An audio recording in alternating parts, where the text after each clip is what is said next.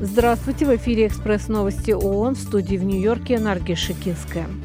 Накануне в результате обстрела в Донецкой области была повреждена фильтровальная станция в Краматорске, что привело к нарушению подачи чистой воды. Сейчас в городе проживают 90 тысяч человек, а до войны население составляло 220 тысяч.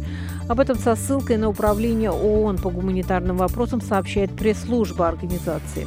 Эти удары также привели к жертвам среди мирного населения и повреждению гражданской инфраструктуры по обе стороны линии фронта в Донецкой области, передают украинское правительство и назначенные Россией власти по другую сторону фронта. Гуманитарные организации незамедлительно доставили пострадавшим помощь, в том числе материалы для ремонта разрушенных домов на украинской стороне. Также в Донецкой области гуманитарные партнеры оказали помощь прифронтовому городу Курахово. В секторе Газа сложилась неприемлемая санитарно-эпидемиологическая и гуманитарная ситуация, и условия там продолжают ухудшаться, предупредил в среду глава Всемирной организации здравоохранения Тедрос Адханом Гебриесус. Сектор газа превратился в зону смерти, заявил он журналистам на брифинге в Женеве.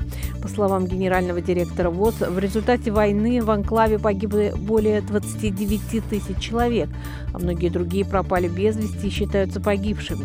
Еще больше палестинцев получили ранения, добавил он.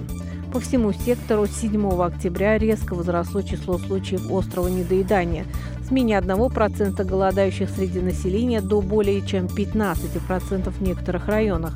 Этот показатель будет и дальше расти, предупредил доктор Тедрос. Американские химические компании DuPont и Chemours выбрасывают токсичные вещества в окружающую среду, проявляя полное пренебрежение правами жителей района низовья реки Кейп-Фир в Северной Каролине, заявили в среду независимые эксперты ООН. Они отмечают, что на протяжении десятилетий местные сообщества были лишены доступа к чистой и безопасной воде. Речь идет о классе токсичных химических веществ, известных как вечные химикаты. Они не разлагаются легко в природе и могут причинять вред в течение десятилетий и даже столетий. Эксперты ООН выразили тревогу в связи с ввозом опасных отходов из Нидерландов в Соединенные Штаты, что, по их словам, является явным нарушением международного права. Спецдокладчиков, напомним, назначает Совет по правам человека, они не являются сотрудниками ООН. Международный день родного языка, провозглашенный ЮНЕСКО и утвержденный Генассамблеей ООН, ежегодно отмечают 21 февраля. В этом году тема дня объявлена как «Многоязычное образование. Основа обучения и передачи знаний между поколениями».